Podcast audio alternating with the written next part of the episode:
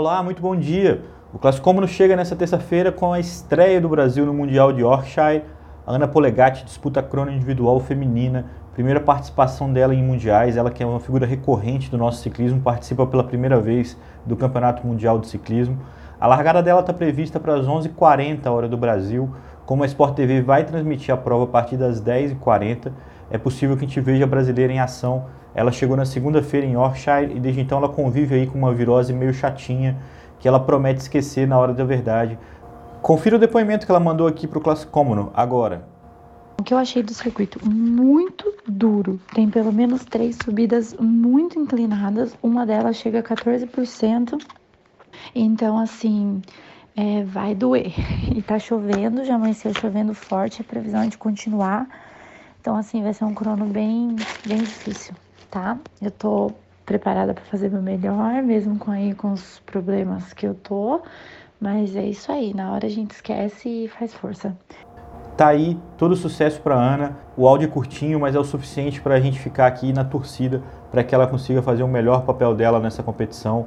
É a primeira participação do Brasil no Yorkshire. A brasileira não deve brigar pela medalha nessa prova. É um evento de altíssimo nível, a disputa deve ficar principalmente entre as holandesas. A Holanda, aliás, que subiu ao pódio nos três eventos até aqui no Mundial de Yorkshire. Sem dúvida, o favoritismo, o nome a ser batido é a Annemie van Vleuten, ela que é o tricampeonato da prova. Ela pode repetir algo que só a Janie Longo, a francesa, nos anos 90 conseguiu, que são três vitórias na crono consecutivas.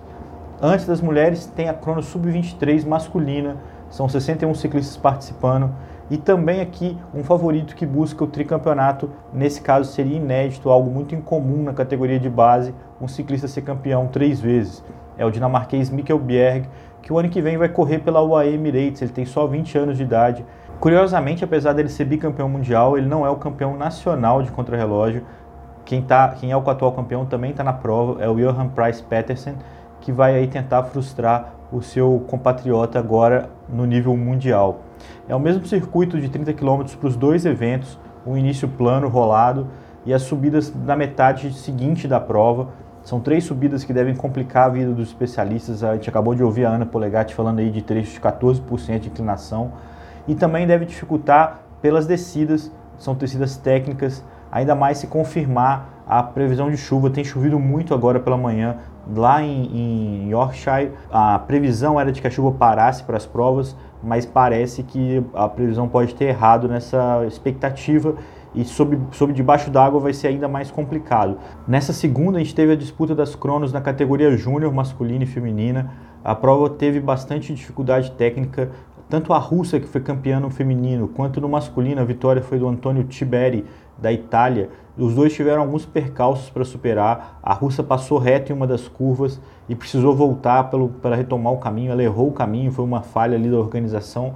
É, já o italiano precisou trocar de bike assim que ele saiu da rampa de largada. Ele deu as primeiras pedaladas, ele viu que a bike estava com problema, estava pedalando em falso, era um problema na pedivela.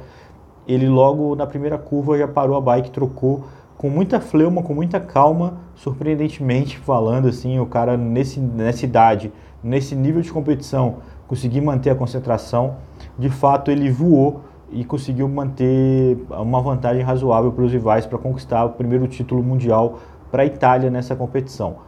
Duas notícias correm paralelas ao Mundial com relevância. A primeira é que o austríaco Stefan Denefeld, do caso Aderlass, que eu citei aqui outro dia, o Preidler é o gregário do Tono Molan, é, no Giro 2017 também está envolvido. O Denefeld pode ser punido com 10 anos de prisão, é o que pretende a promotoria do caso. Eles entendem que o Denefeld usou do, do doping, usou da trapaça para conseguir angariar aí cerca de meio milhão de, reais, de euros, perdão, meio milhão de euros, é, fruto desse doping, fruto dessa trapaça. Não é um caso muito comum um ciclista pagar aí civilmente pela, pela trapaça. A gente viu o caso do Lance Armstrong, que é um dos mais notórios de, desse tipo de situação no ciclismo. Ele, ele, por ter patrocínio da US Postal, que é um órgão governamental, foi sugerido que ele pudesse ser punido. É, ficou provado aí que eles vendiam as bicicletas no Mercado Livre, faziam umas tretas para poder usar esse dinheiro, faziam tipo um caixa 2 assim para poder usar né, na, na, na, compra do, dos, dos dopings.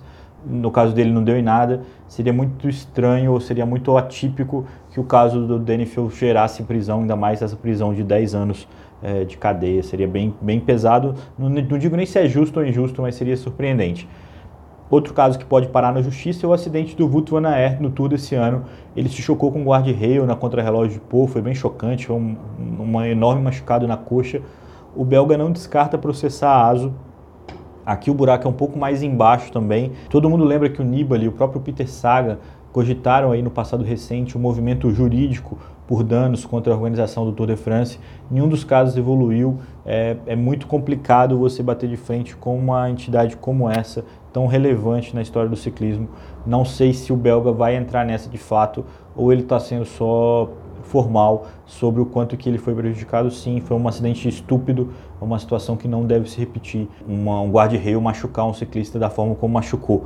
Não digo nem o cara se chocar com o guarda-reio, porque isso é de prova, mas a forma como o guarda-reio estava posicionado e a forma como ele machucou o Wout van Aert são coisas que precisam ser evitadas, problemas que devem ser corrigidos, não devem se repetir. O Classicômodo de hoje termina por aqui. A gente volta logo mais assim que tiver alguma informação é, relevante do ciclismo. Eu tenho feito só um boletim diário, tenho achado isso razoável, mas a, dependendo do que acontecer, a gente volta para alguma edição especial, até mesmo para postar aqui no grupo alguma notícia importante. Um grande abraço a todos e uma ótima terça-feira. O Classicômodo volta a qualquer hora com mais informações sobre o ciclismo mundial.